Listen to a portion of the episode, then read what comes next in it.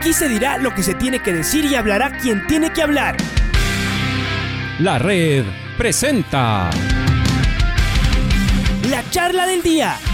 A llevar una trayectoria que todo el mundo conoce, Carlos el Demoledor. Que la comunidad sepa de lo grande que fue Luis Chocho San Martín. Este año nuevamente jugar Copa Libertadores nos ilusiona mucho. La red. Los protagonistas lo dicen todo junto a los periodistas de la red. La camiseta más linda que me pude haber puesto en mi vida, ¿no? La camiseta de la selección. Los grandes clubes no priorizan competiciones, las disputan. En este año 2021 la selección se juega prácticamente su futuro. En donde estés y a la hora que tú quieras. Bienvenidos. Muy bien, eh, Santiago, buenos días. A ver, este es un tema que ha ido creciendo conforme fueron pasando los, eh, los días. Lo que quisiera escuchar de su voz es cuál ha sido el procedimiento, es decir, cómo se llegó a la, a la sanción, eh, qué es lo que hasta el momento eh, qué diligencias son las que se han hecho, si ha tenido alguna injerencia Liga Deportiva Universitaria, en estos casos hay algún, alguna posibilidad en principio de defenderse o recién desde la apelación comienza eso. Bienvenido a la red Santiago, un abrazo. Buenos días, estimado Alfonso, Patricio, Luis, y a toda la audiencia. Eh, bueno, la sanción la establece el Comité de Disciplina de la Liga Pro. Eh, se reunieron ellos el día martes en esta audiencia obviamente ellos son, únicamente revisan los expedientes de acuerdo a los informes arbitrales, a las denuncias y a todo lo que puede existir alrededor del desarrollo de los encuentros de la última fecha, en este caso fue la fecha 15 de la Liga Pro, y emiten las sanciones. No hay ninguna opción en que eh, quien va a ser sancionado o sus representantes sean estos defensores o el mismo club, estén presentes en ese momento. Nosotros hicimos una gestión previa y conversamos con, con la gente del Comité de Disciplina, en la cual al menos personalmente yo esperé encontrar un poco más de empatía por, por cómo se dieron las circunstancias. Bajo ningún concepto pretendo justificar la acción de José Quintero. Eh, sin embargo, sí se debe considerar cómo, cómo se da esta situación, ¿no? cuál es el entorno que envolvió el hecho y vemos claramente que quien es agredido en un inicio de forma excesiva y con insultos antisonantes y completamente fuera de lugar es el jugador José Quintero. Y, también amerita que, que, la misma Liga Pro en este caso revise qué es lo que está pasando con sus procedimientos de seguridad y cómo quedan expuestos los jugadores al ataque de gente que no sabemos si son o no son hinchas. Yo creería y me atrevería a afirmar que no lo son porque no se puede atacar de esa manera a una persona menospreciando, menoscabando, afectando su honra, lo que definitivamente lo pone en una cohesión moral. Y esta cohesión hace que cualquier individuo, cualquier ser humano, reaccione activando su mecanismo de defensa, que es lo que sucedió en este caso. A ver, yo lo que quiero entender en principio es cómo es que la comisión toma eh, esta decisión. ¿Hay un informe? Este es el, eh, el video que aparece en, eh, en, redes sociales, eso es, es decir, eh, esto se hace normalmente si hay algún video que aparece en algún lado eh, con alguna falta, y esto además fuera del estadio, ni siquiera voy a hablar de adentro del estadio, eh, podría la comisión que estudia los casos tomar una decisión. Eh, yo no, entiendo todavía esto, de dónde sale, es decir, cómo, cómo se produce la sanción. Uno, uno entiende que eh, los informes de los árbitros, no sé si en algún momento de los comisarios también sirven eh, como una prueba o desde ahí se sanciona. ¿De dónde sale esto, Santiago? Sí, efectivamente, Alfonso, es, es más o menos como tú, como tú lo acabas de mencionar. Tenemos los informes arbitrales, los informes de comisario, y también la comisión puede actuar de oficio por situaciones que son de dominio público, como en este caso por el video que se dio a conocer en redes sociales. O hay casos como ustedes han podido mirar en que algún dirigente expresa alguna frase que a lo mejor a alguien la considera que pudo representar un insulto o una afectación y también se levantan expedientes de esta forma. Entonces, eh, lo que denominamos un acto de oficio es como puede proceder la, el comité disciplinario. Entonces, en este caso, actuaron oficio y conocieron sobre el tema. A ver, pero, y, eh, pero Santiago, perdón. interpretación para mí también. Perdón, te interrumpo solo en esto. ¿Y cómo sabemos que ese video es, eh, entre comillas, esto real? ¿Que es de ese día? Eh, no sé, es decir, que, que, porque está en las redes sociales. Yo publico un video en las redes sociales, pongo una foto de un futbolista haciendo cualquier cosa y digo, esto es de hace cuarto de hora y puede ser de hace tres años, no lo sé, pero todo esto eh, voy al, al, tema de la exageración eh, con respecto a, en principio, ver la veracidad, es decir, eh, no me puedo sí, juntar tan temprano. Después de producida, lo que supuestamente es una falta, con un video no oficial, y hoy empiezo sobre ese video que le doy el carácter de oficial, empiezo a sancionarlo. ¿Cómo comienza ahí? Sí, definitivamente. O sea, los, los, videos que se utilizan generalmente como prueba siempre son videos oficiales. En este caso se trata de un video aficionado, que desde ahí podríamos partir para, para objetar o para observar qué, qué es lo que consideró este comité disciplinario. ¿no? Primero un, un video en el que efectivamente al, al parecer hay una riña, pero empecemos porque no se puede afirmar bajo ningún punto de vista, en el mismo día ni en ninguno de los videos que ha habido en redes sociales, que efectivamente se produjo la agresión. ¿En qué me refiero a que efectivamente se produjo la, la, agresión? En que se consumó el hecho de golpear a otra persona. Porque sí, se ve que se lanzó un golpe, pero no se ve si le llegó a otra persona. Y de todos las, los informes que tenemos, del, de las declaraciones de personas que estuvieron en ese momento, nos dicen que no llegó. Tanto es así que la policía no toma ningún procedimiento como debe ser en los casos en que se producen este tipo de agresiones, más aún si se hubiera producido una lesión que inclusive hubiera meritado el, el que la otra persona pueda presentar una acción judicial por lesiones.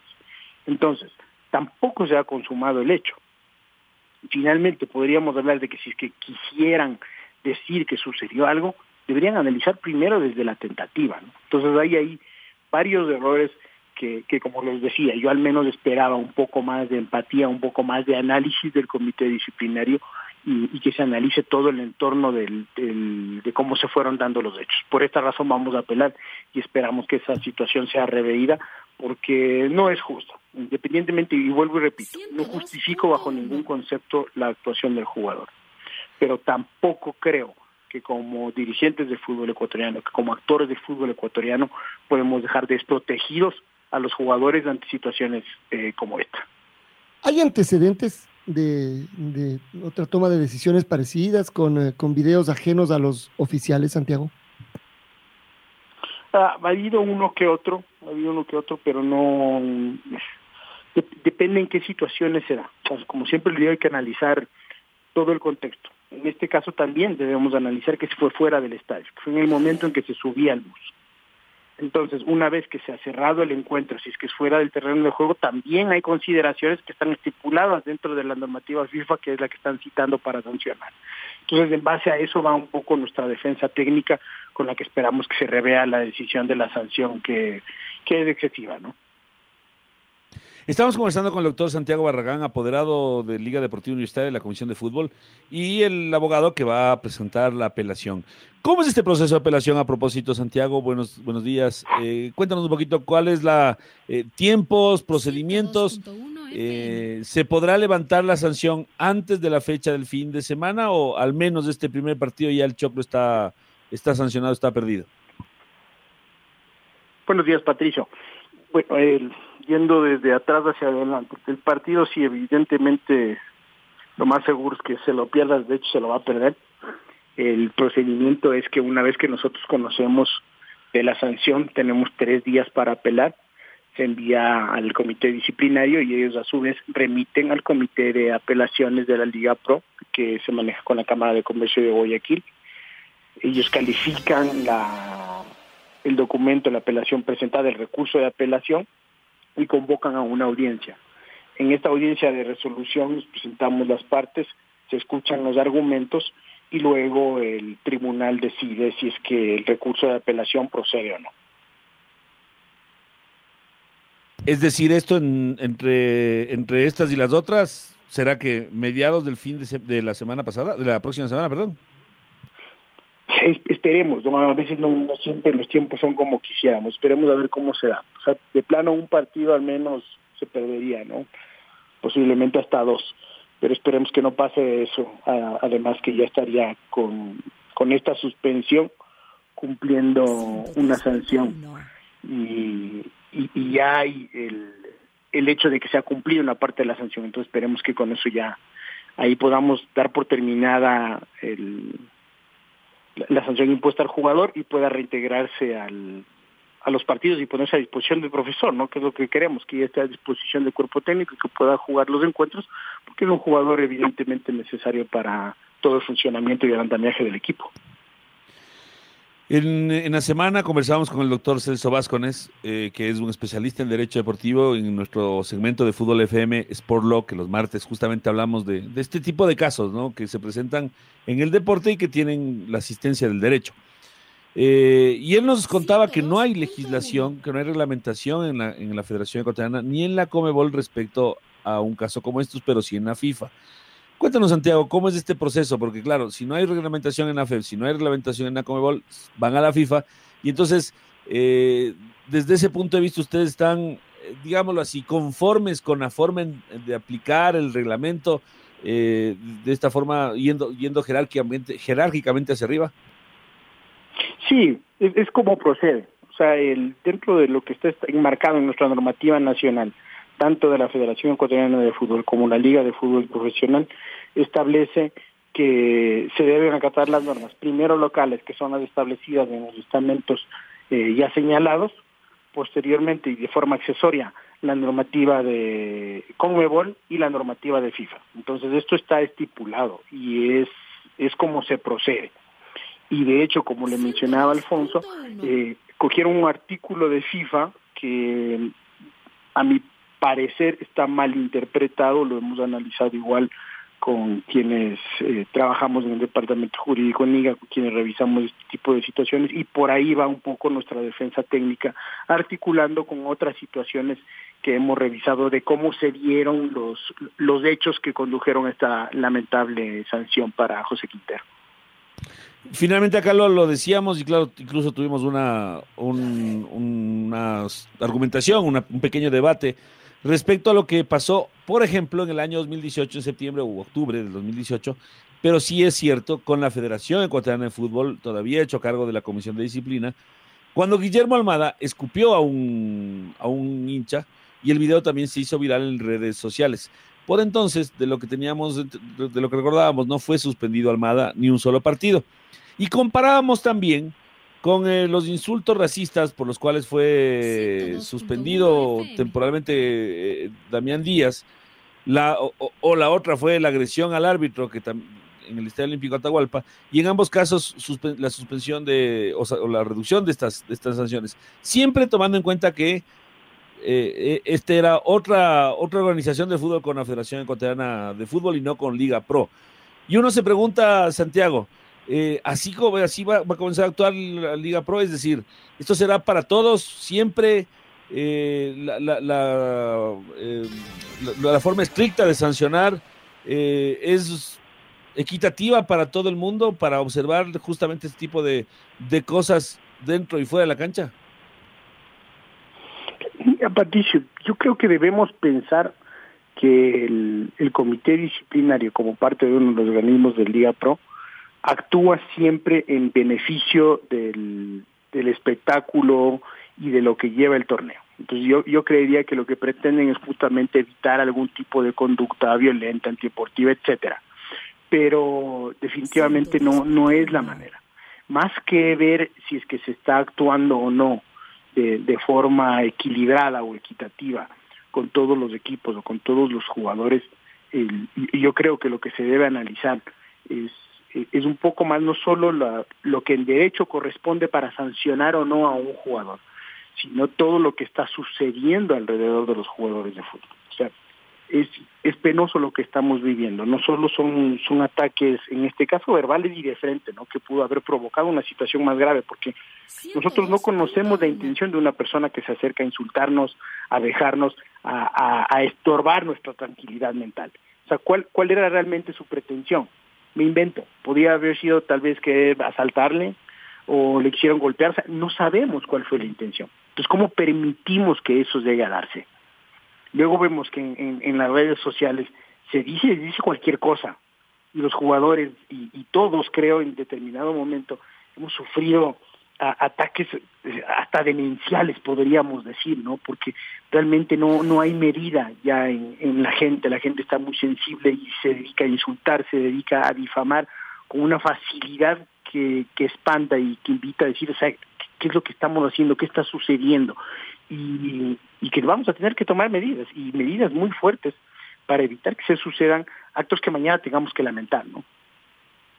Doctor, ¿cómo le va? Buenos días. Luis Quiroz le saluda. Doctor, eh, hay un video también, ahí mismo, en cambio hay insultos a, Johan Julio, lo desafían incluso a pelear, no sé si sea la misma persona, no sé si sea otra, porque Johan, no sé si sale antes, o sea, el video no está completo, partes, partes, pero claro, hay un insulto también a Johan Julio, ahí mismo, lo insulta, le desafía a pelear, Johan Julio quiere bajarse, lo detienen, se pone ya mejor eh, sus compañeros, me parece que la gente del bus y los policías le dicen no, que mejor no reaccione y sigue en el bus, pero creo que estaba atrás el Choclo Quintero y reaccionó. Claro, e, este video eh, no es oficial, este es de un video aficionado. Ayer lo decíamos aquí desde, desde la ignorancia, tal vez no desde, desde mi punto de vista, que eh, cualquier persona puede grabar y, el jugador lo pueden sancionar por estar afuera de un estadio o por discutir con alguna persona. Y esto me parece que no es un argumento, doctor, no sé si está equivocado. Sí, son cosas que nosotros estamos mencionando. O sea, definitivamente cómo se tiene que tomar el, los, los, este tipo de videos, ¿no? Porque además no sabemos si es que el video fue editado previamente o no. Y, y cómo se obtuvo este video es, es parte un poco de lo que le comentaba Patricio. Nosotros no conocemos cuáles son las intenciones en estas agresiones. Tal vez la intención era justamente esa. Sacar de, sus casillas al jugador, grabarlo y luego publicar en redes sociales. O sea, hay, hay muchísimas cosas alrededor y todo esto es lo que tiene que analizar un comité de disciplina, todo esto es lo que tiene que analizar la Liga de Fútbol Profesional, esto es lo que debemos platicar en los foros todas las personas que estamos alrededor del fútbol y, tenemos que erradicar este tipo de prácticas. ¿Usted cree que está yendo presión en las redes sociales por parte de una hinchada, eh, de otros aficionados, tal vez de otros equipos? Empieza la presión en, redes sociales y nosotros sabemos que los juicios no se ganan en las redes sociales, sino hay que hacerlo en los, en los, en los sitios adecuados, es decir, ante la justicia común o ante algún organismo que esté prácticamente eh, esta de la Cámara de Comercio, no en los tweets, no en las redes sociales. Ahí no se presentan argumentos, sino en eh, los eh, lugares donde debe ser, doctor. Sí, sin duda alguna, ¿no? Hay, presión en las redes sociales, hay cierto sector de la prensa también y, la Santa Inquisición que exigía que se le aplique una sanción al, al, choclo de inmediato y que sea severa porque prácticamente tuvo un intento de homicidio, ¿no? O sea, evidentemente estoy exagerando porque son las cosas que se leen, son las cosas que se publican y que al, al parecer sí ejercen presión, pero la justicia no debe ser impartida bajo presiones de ningún tipo, bajo coacciones de ningún tipo.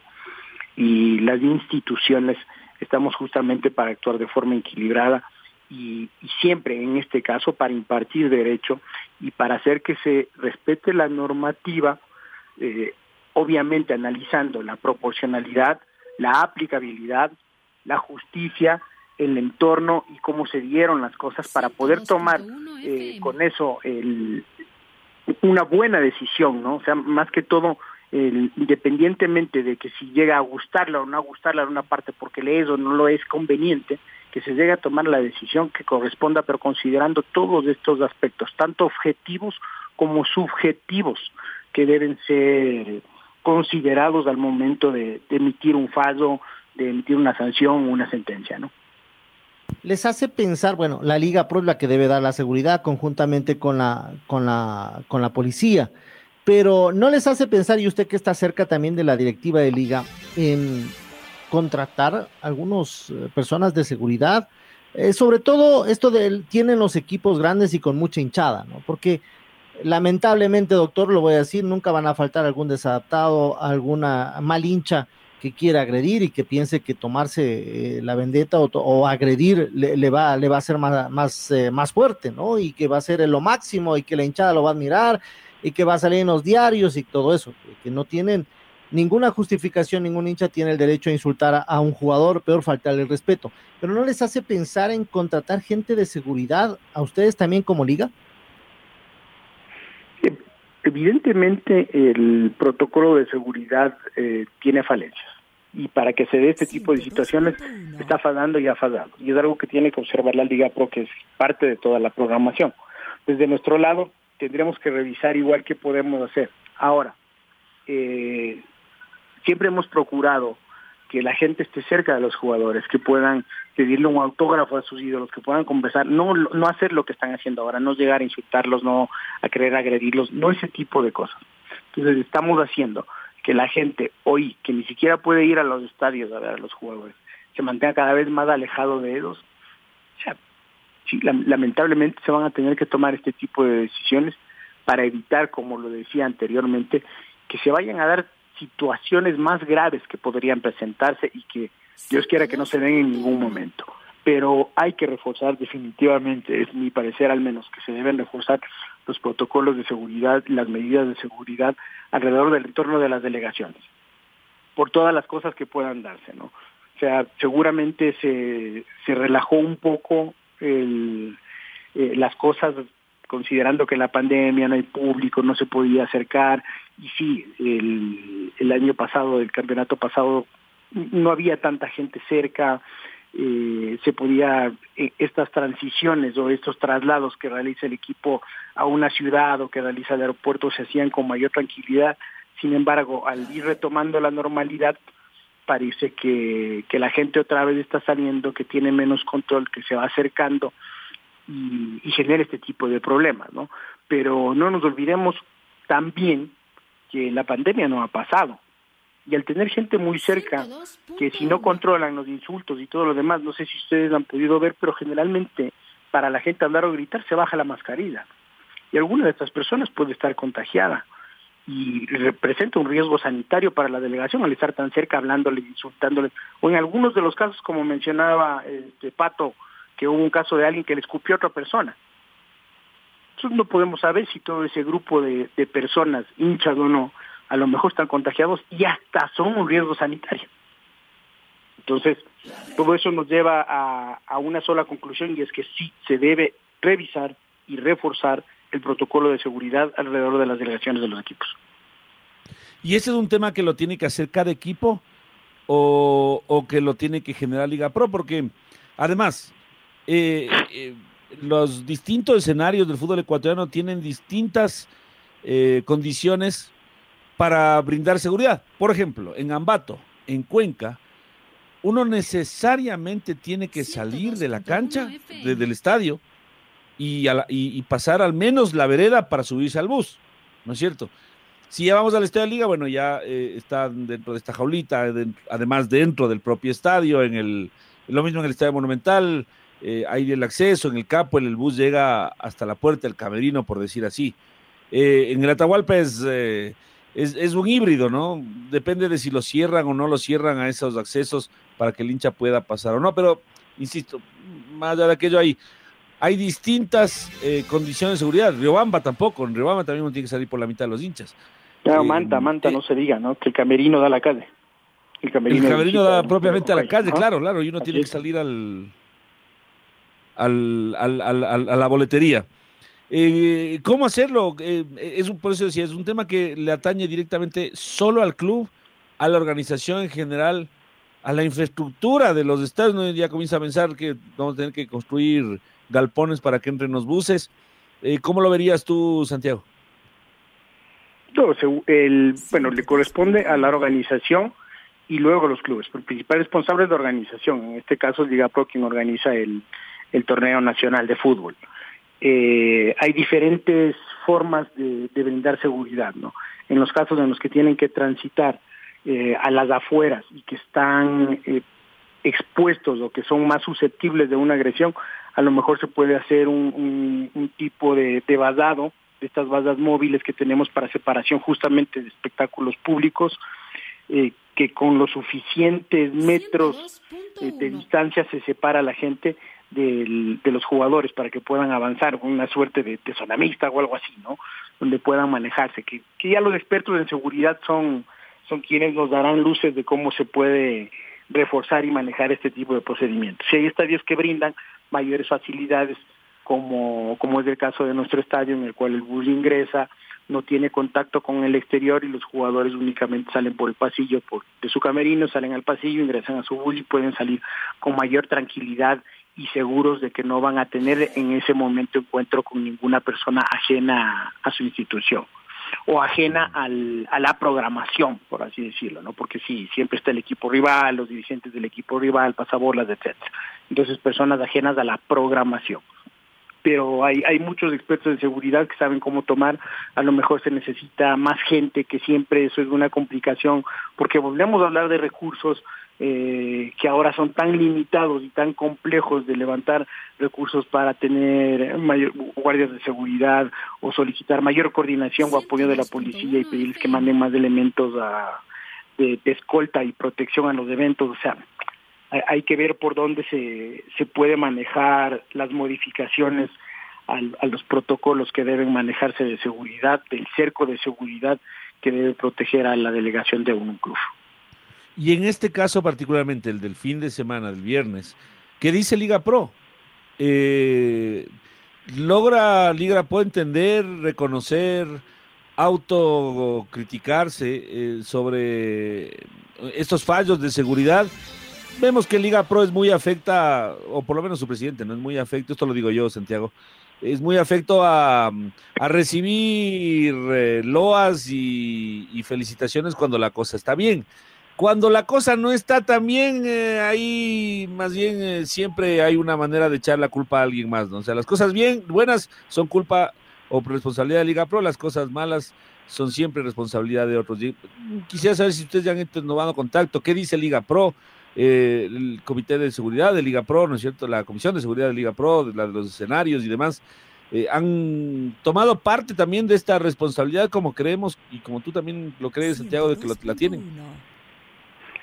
No, no hemos hecho todavía esa gestión, la vamos a hacer cuando tengamos la oportunidad en, en los foros pertinentes. Y como ustedes saben, tenía el, el equipo, salió ya el domingo a, a Brasil para enfrentar el partido de Copa Sudamericana. Entonces, el, no, no, no era el, el, momento, no era el tiempo, ni teníamos el, el foco para manejarnos en ese momento a, a puntualizar estas situaciones en la Comisión de Seguridad y con la gente de Liga Pro. Pero lo vamos a hacer, lo vamos a hacer por cómo se dieron las cosas. Lo mencioné eh, cuando conversamos con la gente de la, del Comité Disciplinario y ellos también tomaron nota y dijeron que sí, que evidentemente algo había que revisar.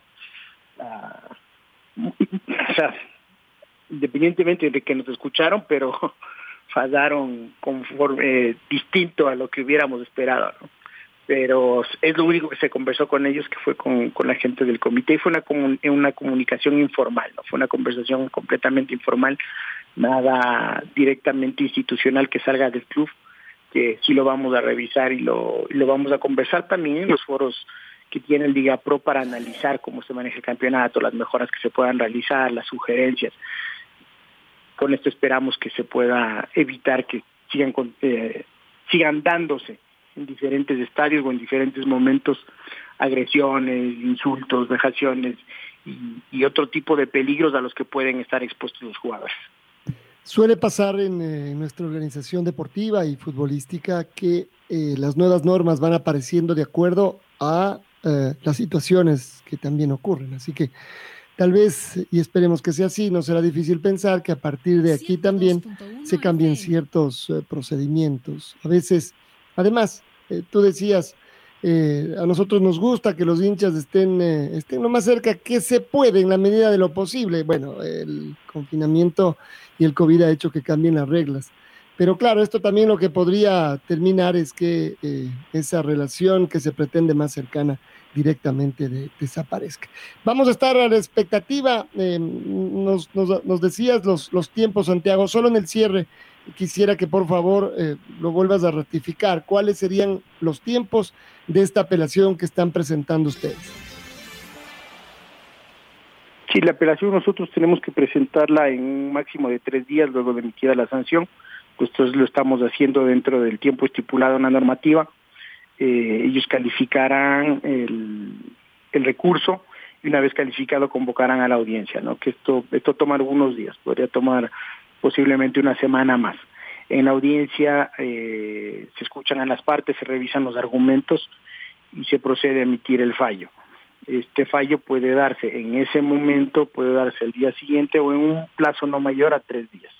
Y con eso ya sabremos la definición que toma el, comité de apelaciones. Entonces, eso es, es, más o menos los tiempos, no siempre el tiempo de la, de la calificación y de la audiencia es el, el que nosotros quisiéramos, pero es más o menos como se da.